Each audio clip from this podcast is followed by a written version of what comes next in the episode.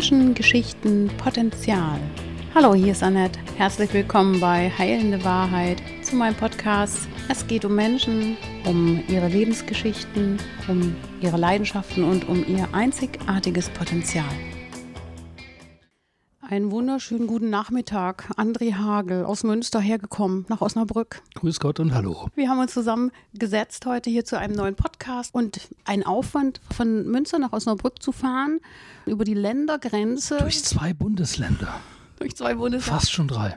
Wo bist du denn hergekommen? Über die A1, A30. Wenn ich jetzt weitergefahren wäre, wäre ich ja wieder in Nordrhein-Westfalen ausgekommen. Stimmt. Ohne Zirkelschluss. Stimmt, du bist, genau. Ja.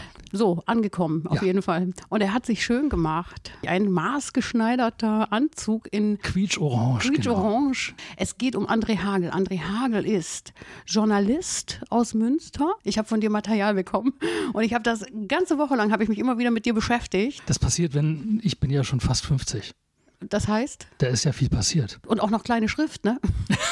Das ist, das ist ja, also Reportagen, Features, Porträts, Interviews, äh, Kultur, Feuilleton, Glossen, Satire, lokal, regional. Unglaublich, was du alles schon gemacht hast. Was ja Lehrer eigentlich. Ja, oh Lehrerausbildung Gott, ja, gleich in die Vollen, genau. Also immer auf das Schlimme. Ich war mal Lehrer. Hm. Ähm, ich habe eine Lehrerausbildung gemacht, habe dann nach sechs Wochen festgestellt, das ist nicht so okay. Das ging aber schnell. Ja, ja, es ging schnell.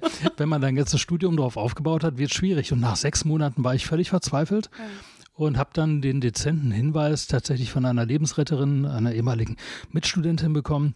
Du hast doch früher für Stadtmagazine geschrieben, kannst das nicht wieder machen? Geh doch zur Zeitung. Da bin ich doch auch schon gelandet. Und dann habe ich da mal so einen Probeauftritt gemacht äh, bei der Zeitung. Muss man da vorschreiben? Äh, ja, ja, die Ja. haben mich blind zu einem Termin geschickt. Ich dachte, weiß Gott, was das für ein Termin wird. Reifenflicken für Kinder. Musstest du eine Reportage darüber Äh, machen? So einen ganz kleinen Text, nur Foto im Grunde genommen. Die Kinder haben Reifen geflickt. Dann hat man danach gesagt, äh, dort in der Redaktion, ja gut, das ist nicht verbockt, nicht vermasselt. Dann darfst du auch noch ein zweites Mal schreiben. Da Mhm. Ja. wird es ein drittes Mal, viertes Mal, fünftes Mal, hunderte Mal. Und dann bin ich da so reingerutscht und am Ende stand dann ähm, der Abschied aus der Lehrerausbildung, mit Abschluss dann natürlich auch. Und dann habe ich danach für die Zeitung gearbeitet. Ja. Und, Und dieses Schreiben, wenn man dann so ersten Text abgibt, wie lange fummelt man dran rum? Viertelstunde. Viertelstunde? Ich habe eine Viertelstunde an diesem Text geschrieben, mir ganz viele Notizen gemacht, so wie du jetzt halt eben auch. Und das Ganze, glaube ich, dann auf zehn Sätze gekürzt. Ja, und dann durfte ich nochmal. Glücklich danach? Weil die, der Lehrer ging ja vorbei ja, an dir? Ja, ja. Ich fand das toll, weil die Lehrerausbildung war wie Straflager, muss man ehrlich sagen. Also ich habe ich hab gelitten ohne Ende. Und habe dann nicht nur für die Zeitung gearbeitet, sondern bin auch mal nach Berlin zum Satiremagazin Eulenspiegel gegangen und habe dort Texte vorgelegt. Und nach drei Monaten ungefähr haben sie mich dann dort auch schreiben lassen. Und das war überlebenswichtig. Lag dir das, dieses Schreiben? Wusstest du das schon vorher? Ich habe das vorher gemacht für Stadtmagazine eine ganze Zeit lang, habe aber das nie als berufliche Perspektive gesehen. Weil ich dachte so, entweder richtig, Sternspiegel, aber dann hat man nichts anderes mehr zu tun. Und war irgendwann auf den Wahnsinn verfallen, dass ich gedacht habe, man kann auch Lehramtsstudium machen. Als Lehrer hat man unheimlich viel Urlaub und man kriegt unheimlich viel Geld und äh, muss unheimlich wenig arbeiten. Das war der Trugschluss. Ja. Es war nicht meins. War es war nicht- meins. Ich war wahrscheinlich auch nicht gut für die Schüler, aber einige Schüler waren auch nicht gut für mich. ja. Und jetzt, wenn du schreibst, also das war das Erste, was mir bei dir entgegensprang. Du hast zwei Bücher ge geschrieben jetzt zum Schluss. Das waren deine letzten großen Werke. Davor immer Texte, ne? oder? So ging es ja Äh, dann nee, weiter. Nicht nur. Also ich habe, ähm, oh, ich glaube, sieben oder acht Bücher vorher geschrieben. Ach doch. Aber das waren Auftragsarbeiten. Ja. Da ging es um Burgen, Schlösser, Städte. Ein Buch über Bier als Co-Autor. Mhm. Genau, irgendwie über 750 Biere, die es in Deutschland gibt. Die was, Geschichte dahinter. was macht denn der Co-Autor?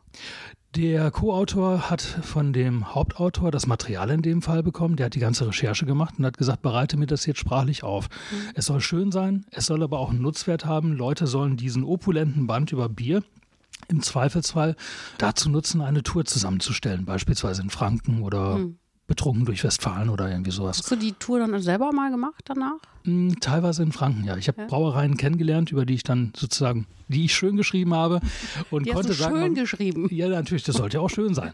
Und, ich, und schön laufen auch noch. Genau. Also es hat beides geschmeckt, das Essen, was es dort gab Mhm. und das, die Getränke, Bier, Bier und Bier, aber auch Bier waren auch lecker. Ja. Jetzt nochmal zu dem, wir kamen, wir haben vorhin über dein Outfit gesprochen, da komme ich jetzt gerne nochmal zurück. Ist das deine Auftrittsklamotte, wollte ich mal Ach so, sagen? was ich, was ich gerade trage, was, also ich trage, genau, ich trage ein orangen, äh, ein orangefarbenes Jackett, quietsch Ja, genau. orange, eine Hose Ja. und äh, auch orange, Schuhe in, in grauem Tarnfleck, Camouflage und ein schwarzes T-Shirt von Kai Strauss and the Electric Blues All-Stars. Und äh, das ist tatsächlich, äh, das kann man nicht sehen, aber man kann sich das jetzt vielleicht vorstellen. Mhm. Das ist das äh, Outfit für Auftritte, ja. Auftritte, Quietsch-orange. Wenn du liest, Ja, das macht was mit dem Auge, das stimmt. das, das, Das- neue Buch ist ja auch orange. Eben, so passt genau. das. Das ist also pure Corporate Identity. Bist du so ein Mensch, der das so ein bisschen auch darauf anlegt, dass das miteinander kooperieren muss oder dass du sagst, ich brauche Ja, ich wollte immer gerne einen orangefarbenen Anzug haben, wollte auch diesen unbedingt haben und dann habe ich gesagt, dann muss das nächste Buch halt eben orange werden. Nee, ganz so war es nicht. Nee, ne? Es passte, es fügte sich. Schicksal Ja. oder so. Und den hast du wirklich maßschneidern lassen dafür? Nein, den Okay. habe ich von der Stange so? gekauft. Den gibt's so. Gab es so. Der hat sich bei Strelson total schlecht verkauft. Also, Keiner wollte den tragen. Ich, genau, ich war dann der Einzige, der, der sich breitschlagen ließ, nachdem der zur Hälfte billiger war, den dann zu kaufen und war total glücklich. Und die haben alle völlig verstört aber geguckt. es ist doch so, jeder findet seins, ne? Jeder findet seins. Und, Und- wenn das orange ist.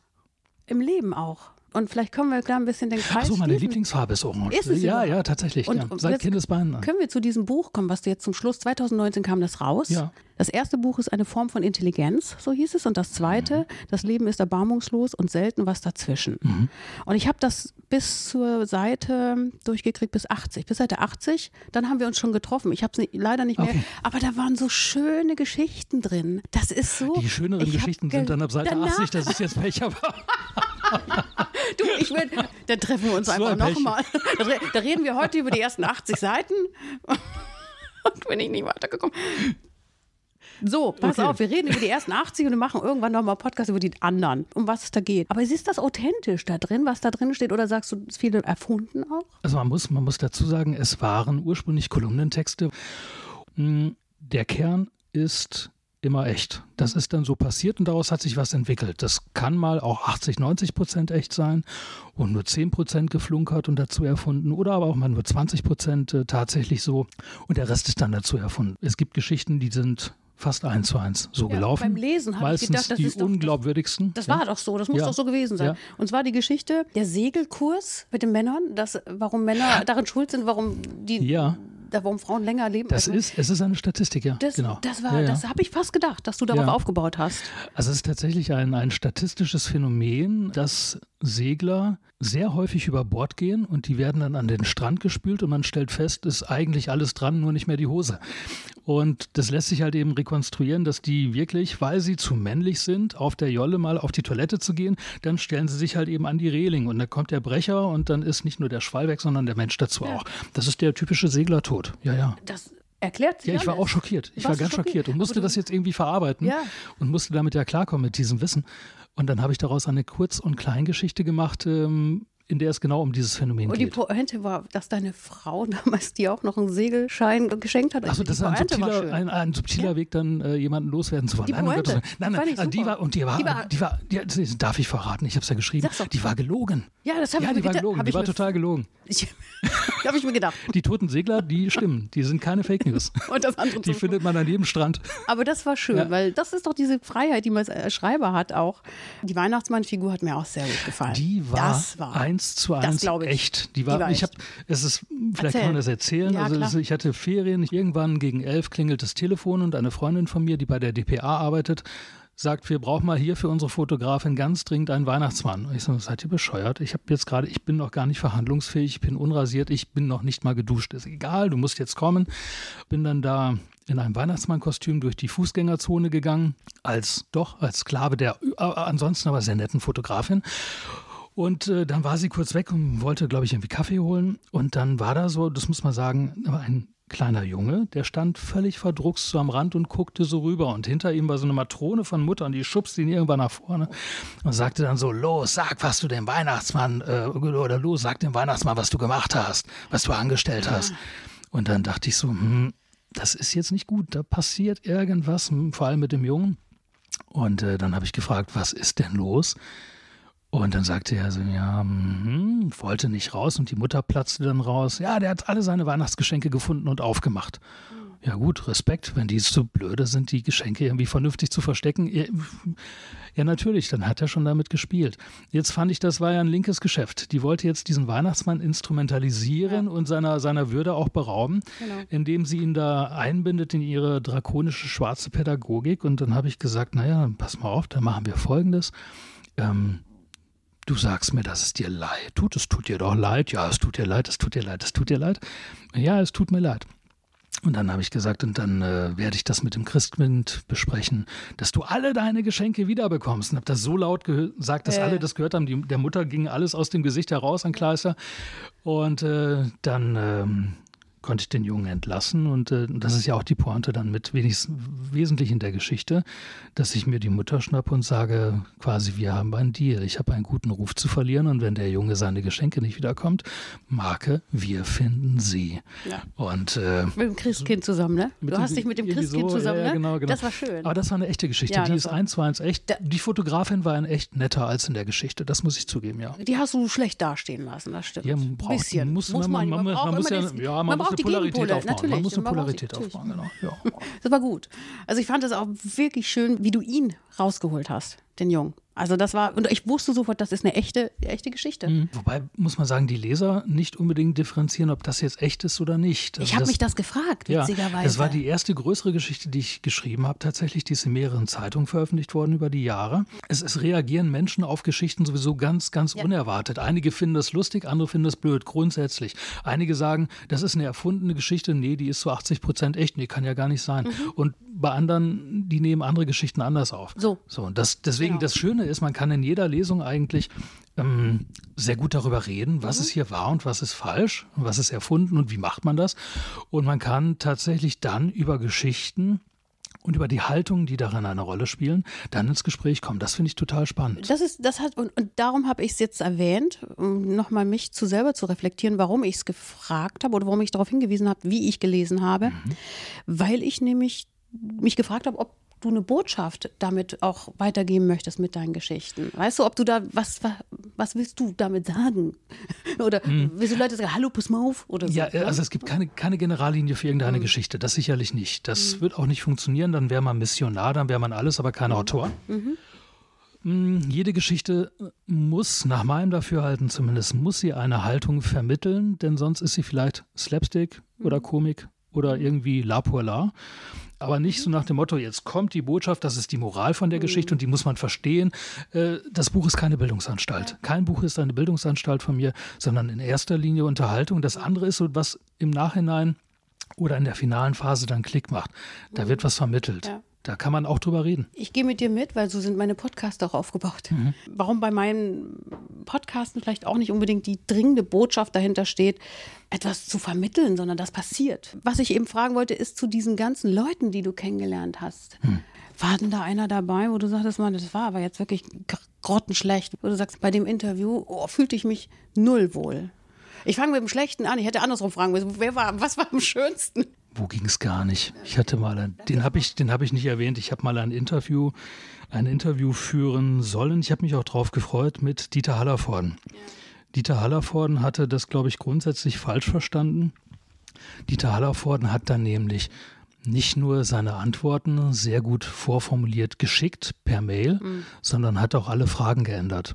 Mhm. Und daraufhin habe ich gesagt, äh, da gibt es wohl ein Missverständnis. Die Fragen waren schon nicht verhandelbar und ich möchte gerne Antworten auf die Fragen, weil mhm. das war der Kampfauftrag der Redaktion. Mhm. Äh, ja, sehe gar keine Notwendigkeit. Das wäre doch gut so. Das wäre doch schön so, das Interview. Mach ich ja, schade, dass es niemand lesen wird, weil das veröffentliche ich nicht. Dann mhm. stampfe ich es lieber ein und so ist es auch gekommen. Es ist nie veröffentlicht worden, ja. dieses Interview, weil das wäre unter jeder journalistischen Würde gewesen. Ja, das ging gar nicht. Ich mag ihn, er ist ein toller Schauspieler, ja. aber er ist auch ein, das darf man jetzt nicht sagen. Speziell. Halt. Sehr speziell, speziell sehr speziell. Ja, ja, du, aber kann man, mal, kann man doch mal sagen. Bei mir geht es übrigens beim Podcast auch so und das ist doch in Ordnung. Ich habe ja aber auch keinen Auftrag. Ich arbeite ja für niemanden. Das ist schön, ja. Das ist ja, meine Freiheit hier. Du, Redaktion sagt, mach mal mit dem. Hat man da auch so einen Druck? ja gut, das ist ein Kampfauftrag, wenn man äh, lange Zeit zum Beispiel habe ich die Interviews, habe ich fast mhm. ausschließlich in meiner Zeit als Freiberufler gemacht. Und ich hatte tatsächlich mal einen Problemfall, das war sozusagen das zweitschlimmste Interview, war mit Jutta Dittfurt, mhm. was auf anderthalb Stunden veranschlagt war, was fast drei Stunden gedauert hat, weil sie über zweieinhalb Stunden geredet hat. Mhm.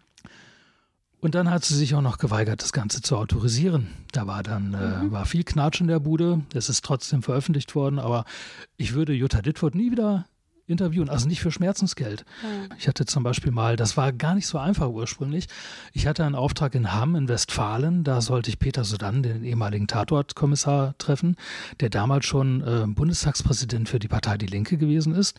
Da gab es dann unheimlich viel Knatsch und er war, er war sehr, sehr im Rampenlicht plötzlich, aber gar nicht auf eine Art und Weise, wie er sich das gewünscht hat. Und ich kam zu dem Termin, der Fotograf hat ihn sich schon geschnappt. Dann kam mir der Fotograf entgegen und sagte so, es geht überhaupt nicht, der Sudan hat gar keinen Bock, der macht alles kaputt. Der saß sehr grantelnd in der Ecke im Hotel und dann habe ich mich mit ihm unterhalten und dann habe ich ihm nochmal die Situation erklärt.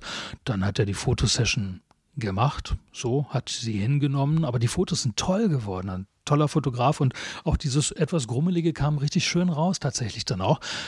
Und dann hatten wir noch äh, eine halbe Stunde eigentlich fürs Interview und da sind dann zwei Stunden Interview rausgeworden, anderthalb Stunden wirklich Frage, Antwort und Gespräch. Eine halbe Stunde nochmal extra Zeit drauf. Wir haben uns wunderbar verstanden. Dieses Interview hat sich, ich glaube, siebenmal verkauft letztlich dann auch, weil das halt eben auch schön und echt war. Mhm. Und das war nicht, wir kamen irgendwann in Bereiche rein wie Vaterverlust und so weiter, weil er seinen Vater ja, sehr früh verloren ja, ja. hat.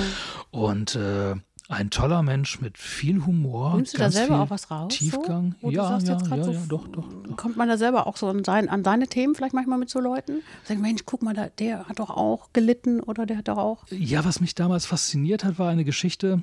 Ich behaupte mal, ich habe ein bisschen daraus gelernt, dass man mal so ein bisschen nachsichtiger unterwegs sein muss, wenn es konkret ums Menschliche geht. Er mhm. sagte, ich hatte einen Freund, der hat alles der Stasi erzählt. Dann habe ich ihm erzählt, habe ich ihm gesagt, warum hast du das gemacht? Ja, weil die mich unter Druck gesetzt haben. Ich habe es nicht freiwillig gemacht. Ja, aber pass mal auf, du bist ja blöd. Warum bist du nicht zu mir gekommen und hast mir das gesagt? Und dann wären, wäre ich oder wir wären zusammen dahin gegangen oder wir hätten uns zusammen irgendwas überlegt, dann hättest du sagen können, du hast dich verplappert, du hast dem Sudan gesagt, dass du ihn bespitzelt bespitzelst. Und dann wäre eigentlich alles in Ordnung gewesen. Du wärst verbrannt gewesen für die, dann wärst du unbeschadet rausgegangen. Jetzt hast du dich völlig verkauft. Und man merkte, ähm, hätte dieser Stasi-Spitzel sich jetzt ihm gegenüber geäußert, also selber enttarnt, mhm. ähm, wäre das für den Sudan keine Geschichte gewesen. Mhm. Der hätte seinem Freund geholfen. Und das fand ich, da war viel Verzeihendes drin. Ja, hm. da hast du bei dir selber gemerkt, wow, da nehme ich was mit? Verzeihen äh, im Leben oder was, was hatte ich da? Ja, man, man, man, kann, man kommt automatisch mal in Situationen, wo man sagt, der hat mich gelingt, der hat mich über den Tisch gezogen, der hat mich mal so richtig blank gemacht, so, ne? Und wie geht man mit solchen Fällen um? Ja. Und äh, das ist so eine, so eine Begebenheit aus diesem sehr schönen Interview auch, wo ich sage, äh, wenn es konkret menschlich wird, dann gelten nicht unbedingt abstrakte Grundsätze, sondern dann gilt das, was zwischen diesen beiden Menschen, genau. was zwischen diesen beiden Menschen stattfindet. Ja. Und vielleicht ist dann der Maßstab ein anderer. Ja, Aber vielleicht muss man auch ein gewisses Alter erreichen und solche Fälle auch selber erleben, dass man dann sagen kann, okay, da hätte ich mich anders verhalten können, versuche ich mal beim nächsten Mal alles anders zu machen. Das geht so schnell, dass man auf einmal auf so ein menschliches Ding kommt, dass man gar nicht merkt, dass das Ding noch an ist hier, das Mikrofon. Das ist, oder dass man so Geschichten von jemand anders hört und man merkt so, jetzt komme ich an mein Thema. Mhm. Und das meintest du ja vorhin auch, oder? Ist das richtig, dass du da bei dir so was gespürt hast? Und das sind schöne Interviews oder wolltest du das damit sagen? Ja, ich glaube, ein gutes Interview ist ähm, nicht nur, wo man die Information bekommt, die man dann verarbeitet als, als Redakteur oder Journalist, wo man dann das Produkt am Ende hat, mhm sondern wo man sagt, ich habe aus dem Gespräch heraus, was die Grundlage dieses Textes dann war oder mhm. dieses Frage-Antwort-Spiels, äh, da habe ich was rausgezogen. Mhm. Das ist ja, also der Journalistenberuf ist ein wahnsinnig bereichernder Beruf. Glaube ich. Das ja. ist ein Luxus, ihn zu haben. Ja. ja. Du hast erst gesagt, äh, verkaufen die Dinge, das hat sich siebenmal verkauft. Ist das für dich so, wow, das hat sich jetzt siebenmal, was ist das? Wenn, wenn das? man Freiberufler ist, dann ist lebt man davon, dass es sich verkauft. Das mhm. ist tatsächlich so. Mhm. Und wenn man äh, etwas produziert von sich aus, jetzt mal auf Geratewohl und hat keinen Abnehmer dafür, ist es bitter. Ja. Man muss davon seine Brötchen bezahlen, die Miete, äh, Strom und Rechnung und so weiter. Also man kommt letztlich nicht darum, auch kommerziell zu arbeiten. Mhm. Und von daher, dass Macht das was kaputt dann mit der Arbeit? Nö, du, nein, nee? nein, nein. Dass du dir sagst, boah, jetzt muss ich mich aber richtig ins Zeug legen, dass das heute gut wird, damit ich das verkauft kriege. Den weißt Druck du? macht man sich dann, mhm. wenn dann selber. Mhm. Und äh, klar, es gibt Kollegen, die müssen jeden Tag ran schaffen und gehen mit 1,2 oder 1,5 brutto nach Hause als freie Journalisten. Das ist bitter, das ist auch schlimm. Ich war erstens froh, dass ich das nicht musste. Und ich glaube, ich hatte immer auch das Glück, dass ich ein, zumindest bei Interviews ein Gespür dafür hatte, wo kann man was rausholen, was nicht so drei Fragen für eine TV-Beilage sind. Mhm. Ja. Du lernst ja auch je, jeden Tag. Lernst du jetzt in dem Moment auch auf der anderen Seite zu sitzen, wie das ist als ich habe das schon gehabt. Hast du schon gehabt? Das ist ja, Aber, also das ist jetzt kein Lerneffekt. Äh, hm, jetzt für dich ist wirklich reines Vergnügen jetzt hoffentlich. Aber nur. Nein, man muss ja aufpassen, was man sagt. Ähm, ja. Noch viel mehr, wenn das live irgendwo über den Sender geht. Ja. Nein, diese Situation kenne ich. Ich kenne mhm. sie als Fragesteller und mhm. als sozusagen als, als Gestalter des Rahmens. Ähm, ich kenne das aber auch als Gast, dass ich irgendwo bin, Informationen gebe mhm. oder halt eben Stellung beziehen muss. Ich bin Pressesprecher im Hauptberuf. Da mhm. muss man das dann auch vor laufender Kamera. Oder halt eben, dass ich zu meinen Büchern oder zu meiner anderen Arbeit befragt werde. Mhm. Das zum Autorendasein befragt zu werden, ist viel angenehmer als äh, zum täglichen Leben befragt zu werden. Also Dann frage ich dich jetzt weiter so. zum täglichen ja. Leben. Twitterst du auch? Bist du auf Instagram? Nein, nein. Um Bei Gottes Facebook bist du. Oh, Facebook, ja. ähm, Twitter, Instagram, nein. Nein. Ähm, Twitter ist für mich ein völlig inflationäres Mittel. Man hat es mir angedient. Ich mag es nicht. Ich möchte mhm. es nicht. Mhm. Ich steige da nicht ein. Das ist mir einfach zu viel, wirklich mhm. zu viel. Äh, Instagram geht mir viel zu viel Inhalt verloren. Das ist nur noch rein visuell in irgendeiner Form, ob nun bewegt mhm. oder Standbild.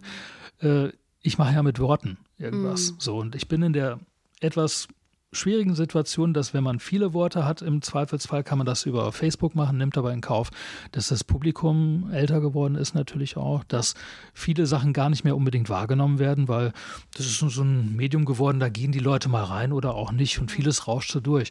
Und darum mache ich so gerne Podcasts mit mhm. Menschen, weil ich äh, da mehr erfahren kann mhm. und weil die Konsistenz dichter ist und weil ich einfach auch dieses Schnelllebige. Also für mich ist das jetzt meine Lebenszeit und ich kann den anderen Menschen gerade erfahren. Und also ja. es ist für mich, da geht bei mir auch Zeit so vorbei und ich denke mir, wow, jetzt ist es wieder. Vor allem ist es ja auch eine sehr ganzheitliche Arbeit. Ne? Also einerseits, man ist Teil des Gespräches, mhm. so, und man ist der Produzent des Gespräches, man ist der Cutter des Gespräches und man ist derjenige, der das dann auf die eigene Seite packt, zum Beispiel dann ja auch. Mhm. Und ähm, jegliche Form von ganzheitlicher Arbeit ist gut. Ja. Das tut auch gut. Das macht uns ja heile. Ja, Deshalb ja, heißt so, ja ist, ja, ja, genau. heilende Wahrheit. So. Wenn wir das machen, wo wir, wo wir ja. ganz werden und uns so mhm. komplett spüren dann, ja. und wir sein dürfen. Und da die Frage auch zu dir noch, ist dieses Schreiben das, was du gerade total bist? Oder könntest du dir da was anderes vorstellen? Auf den Seychellen sitzen Nö. und von dort aus arbeiten? Viel zu warm. ähm, nein, Bücher machen macht Spaß. Jetzt muss man dazu sagen, äh, es ist mein eigener Verlag, in dem die Bücher erschienen sind. Die beiden, die jetzt wirklich eigene literarische Arbeiten sind mit Kolumnentexten. Ich bin eigentlich heute ganz happy damit, dass ich den ganzen Produktionsprozess selber an der Backe habe. Vertrieb ist nicht so lustig, das ist schwierig, wenn man das alles selber machen muss. Aber letztlich sind die Bücher so, wie sie entstanden sind, von den grafischen Ideen her, von der Gestaltung her, von der Zusammenstellung der Geschichten her, ist es alles in meinem Verlag äh, Edition Reklamation in Münster ähm, verlegt. Und das ist 100 mein Produkt. Der Fisch auch, ne? Den habt ihr euch der, ausgesucht. Ja, der Fisch, äh, das ist von einem Grazer Künstler, von Christian Polanschek. Das war schon vorhanden, der, der Fisch auf dem ersten Buch. Ich habe gesagt, ich muss unbedingt. Das sind die Augen ja. von dem Fisch. Ja, total süß. Das ist ein sehr abstrakter Fisch. Einige Leute Wirklich? denken, das ist ein Flugzeug. Ein Schwein. Aber er hat zwei Augen, das ist kein Flugzeug. und die Schweinenase mit zwei, zwei Steckdosen, das könnte auch eine Steckdose sein.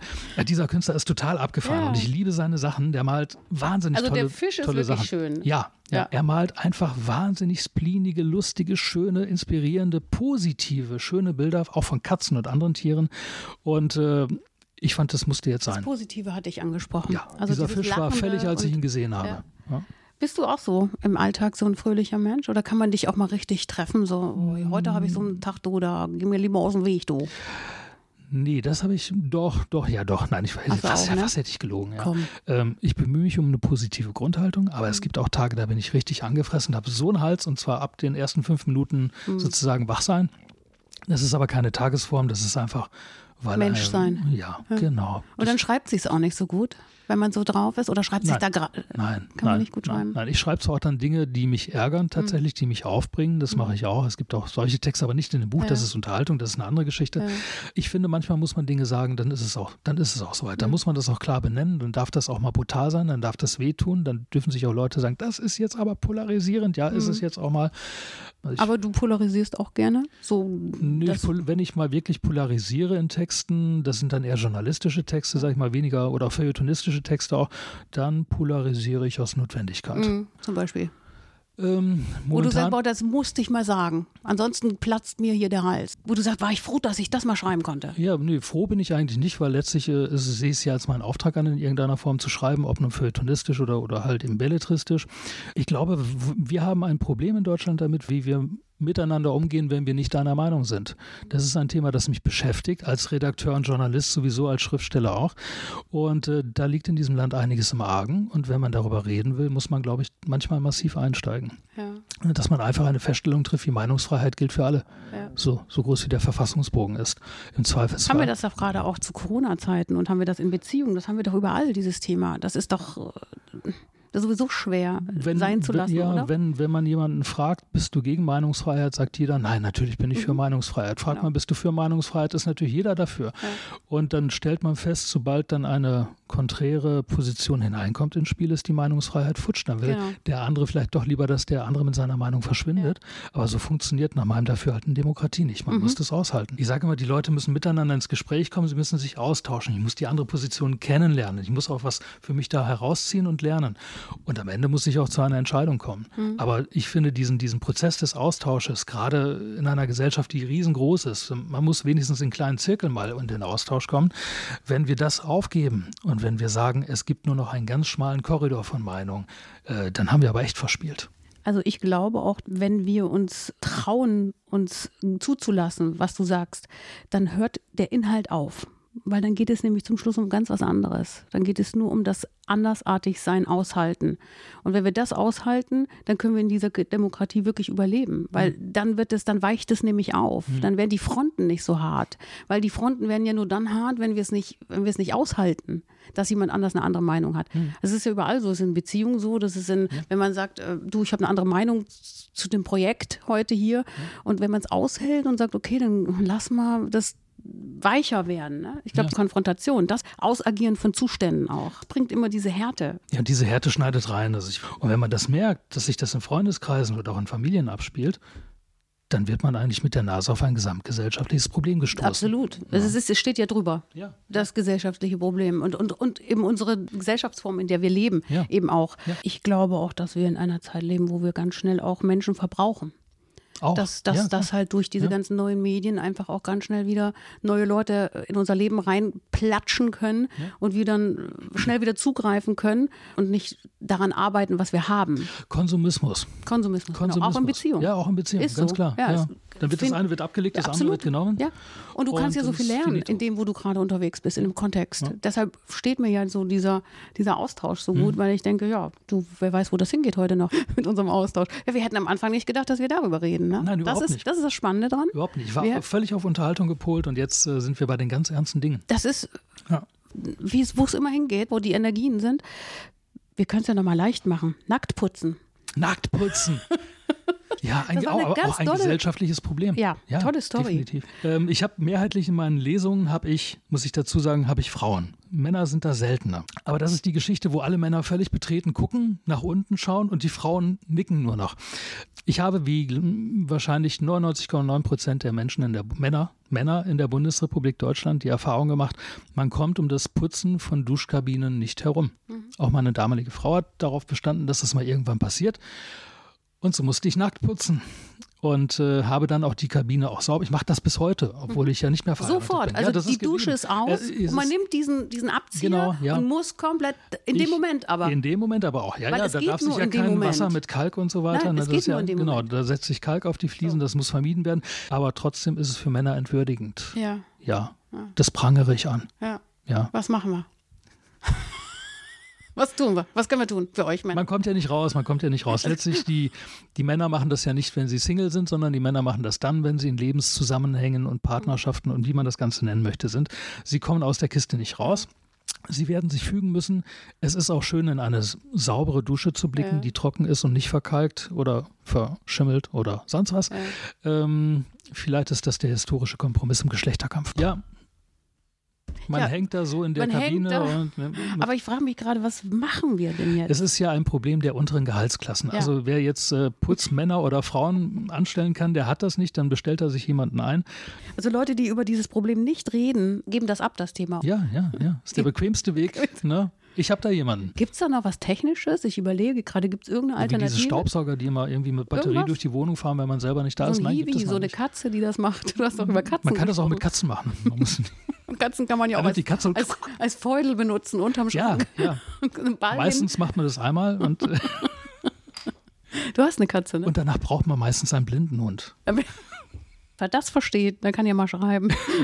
ist das Leben schöner mit Tieren? Doch, das Leben das ist schöner ist mit Tieren, sicherlich. Ich liebe Katzen. Ich mhm. bevorzuge, muss ich auch ehrlich sagen, Katzen gegenüber Hunden, obwohl mhm. es auch sehr kluge Hunde gibt, die in meinen Geschichten mitverewigt werden. Tiere ähm, sind heimlich intelligent, hast du nämlich gesagt.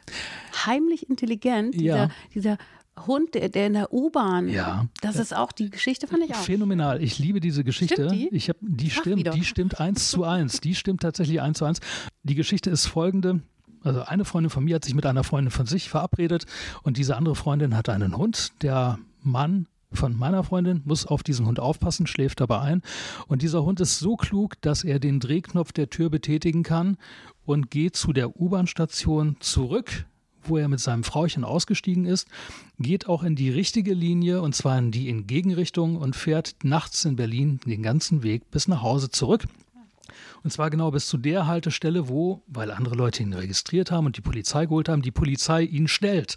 Aber er kommt der Polizei und setzt sich vor die Haustür irgendwie, so ist es gewesen. Und äh, die Polizei hat ihn dort dann äh, gestellt. Er wurde dann auch seiner Besitzerin zurückübermittelt. Dieser kluge Hund hat nicht nur sich den Hinweg eingeprägt, sondern auch den Rückweg. Und er hat begriffen, dass man einen Türknauf, den man drehen muss, tatsächlich drehen muss, damit die Tür aufgeht. Unglaublich. Ja, Wahnsinn. Das versteht manchmal kein Mensch. So ein wahnsinnig kluger Hund. Das hat den Hund ja. bei mir rehabilitiert. Ja. Ich habe den durchaus auf einer anderen äh, Entwicklungsstufe gesehen. Er ist dann mindestens zwei Stufen hochgesprungen. Er vertreibt die Katze nicht, aber dieser Hund genießt meinen ganzen ja. Respekt. Genau, du hattest ja auch über Geburtsvorbereitungskurs mit Bastian gesch geschrieben und da beim Lesen ist mir so, dachte mir, wie schreibt der Mann wohl? Wie, wie, wie, wie ist dieser Prozess des Schreibens? Der ist, jetzt muss ich zu meiner Schande gestehen, der ist eigentlich total einfach, weil meine Ausgangsbasis immer in irgendeiner Form der Alltag, der eigene Alltag oder der Alltag von Menschen ist. Und ich glaube, dass viele tolle Geschichten auf der Straße liegen, quasi. Die werden vergessen, die werden nicht mitgenommen, die werden abgestellt, äh, ausgesetzt. Man muss die eigentlich nur annehmen. Und da muss man gucken, jede Geschichte, jedes Ereignis hat irgendwo einen Kern, das ist eine Haltung transportiert, dass es einen, einen Witz, eine Pointe transportiert im mindesten Falle. Und dann kommt darauf, kommt es nur noch darauf an, dass man etwas daraus macht, den Stoff du da entwickelt. genau hin? Also ich würde heißt, behaupten, heute ja, ist ein Tag, wo ich besonders beobachten gehe. Nee, das nicht, das kann nee, ich ne? nicht. Ich kann das nicht. Hm. Bei mir ist es so, ich behaupte aber, dass ich eine Antenne habe für bestimmte Situationen. Ich nehme die Sachen wahr. Und dann kann ich mich auch konzentrieren und nehme auch die Mechanismen, die wirken auf und so weiter. Ich kann das nicht planmäßig häufig, dass ich den Einstieg tatsächlich nur notiere.